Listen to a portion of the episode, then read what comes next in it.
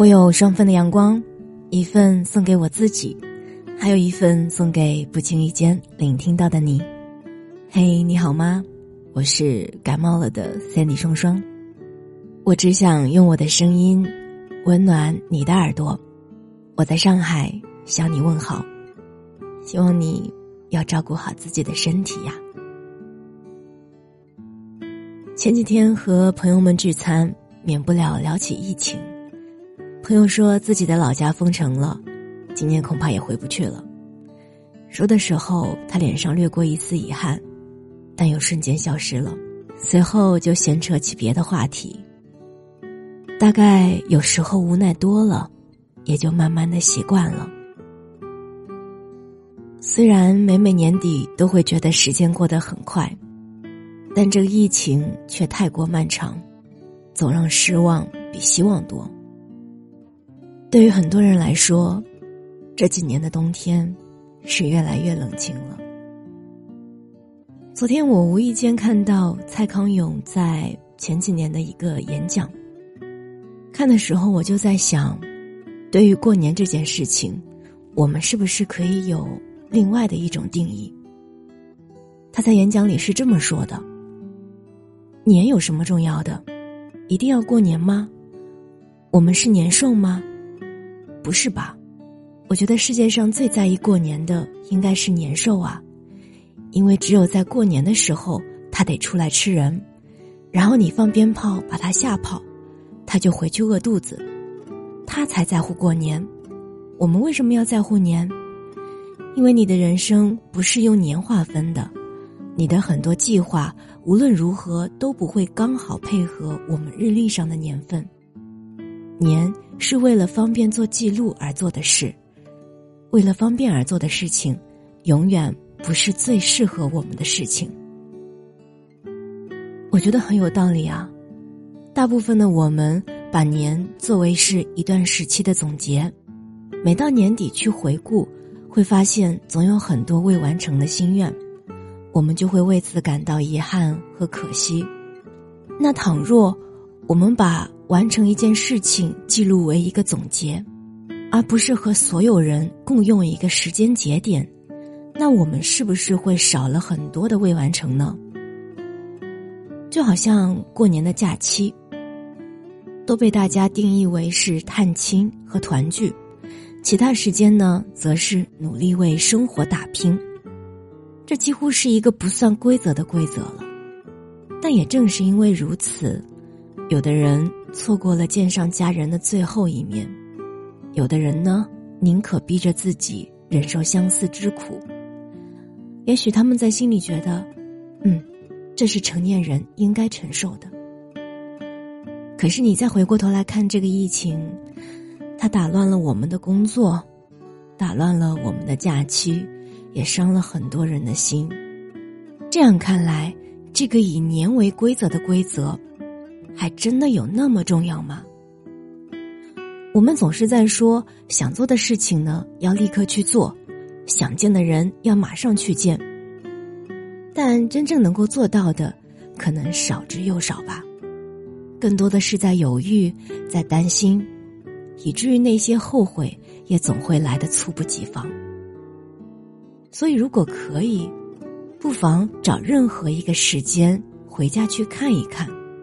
我觉得过年不过是一个形式而已，真正的意义是回家，是团聚，和时间无关，只关乎爱与思念。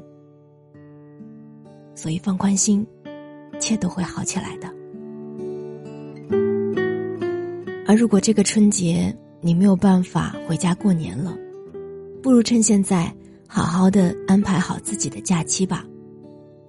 选几部好看的电视剧，把这一整年因为忙碌而错过的剧都追回来。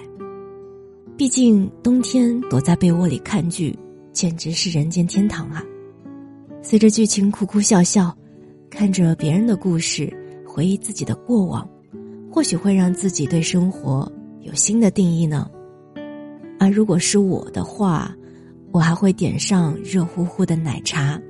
一边嚼着珍珠，一边看着剧，傻傻的笑。对我来说，这是永远都不会腻的小幸福。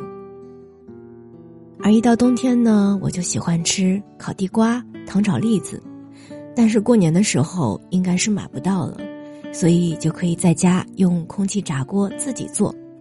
那现在正好是京东年货节，你可以在京东 APP 里面搜索“新年快乐一四五”，新年快乐一四五来获得双双的专属福利红包。当然，你也可以点击节目下方的小黄条，直接进入京东年货节主会场。不光可以给自己买空气炸锅做好吃的，还可以给远在家乡的父母也送上自己的心意。一边吃着香喷喷的烤地瓜，一边和父母视频聊天，也是一种幸福啊。当然，如果政策允许的话，你也可以叫上自己的三两好友聚餐，一起叽叽喳喳的。喝着啤酒，热热闹闹的吃肉聊天，在朋友和火锅面前，那些压力、难过、疲惫，都会因为热气腾腾的香味而消失殆尽的。村上春树说过，很多人之所以过得平淡无趣、毫无幸福感可言，正是因为缺乏了仪式感。那仪式感是什么呢？于我而言，就是。追剧时的奶茶，聚餐时的啤酒，牛肉面里的醋和香菜。做一个幸福点滴的人啊，一定比其他人更容易幸福。所以想到这里，突然就觉得自己很幸福。那这个春节，你计划给自己准备什么样的仪式感呢？记得在评论区和我还有大家一起分享。这样呢，我们就会拥有更多更多的幸福啦！我是三体双双，这里是双份的阳光，千万要照顾好自己，不要像我一样感冒喽！我们下期再见。